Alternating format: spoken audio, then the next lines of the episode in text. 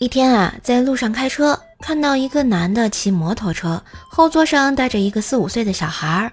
那个男的骑得飞快，小孩子摇摇晃晃。终于，摩托车一顿，小孩儿从车上掉了下来。那个男的浑然不知的继续往前走。我十分生气啊，停下车把孩子抱了上来，加大油门追了上他。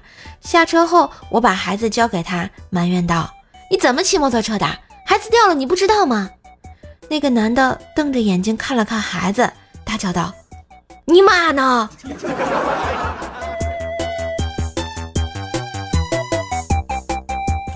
一次啊，和老板去沃尔玛，像我们老板平时工作忙，很少逛的啊，然后叫我随从，然后更属罕见呀。出来时见到一个乞丐来乞讨，我很烦这种啊。只见老板先是皱了皱眉，然后再从包里掏出了一张支票，写了二百，递给了乞丐。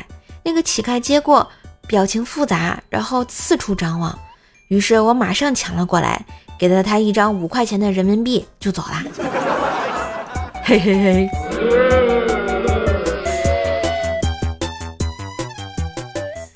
还记得小学的时候，一次期末考试前，我们班一哥们问老师：“老师。”明天数学可以带计算器不？老师说不可以。这哥们儿的眼神一下就忧郁了，但从中又似乎能看出他在暗下决心的样子。第二天，那哥们儿拿了个大算盘来。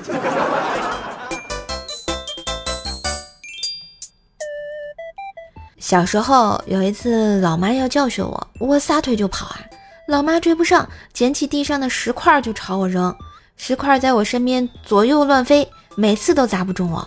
晚上我嘲笑她说：“妈，你也忒差劲了，这么近都砸不中我。”老妈慈祥地抚摸着我的头发：“傻孩子，妈不是怕砸伤你吗？”那一刻，我觉得暖暖的。后来我亲眼目睹了老妈愤怒地向一只蟑螂扔石块。相比之下，我觉得他上次砸我算是精准的了。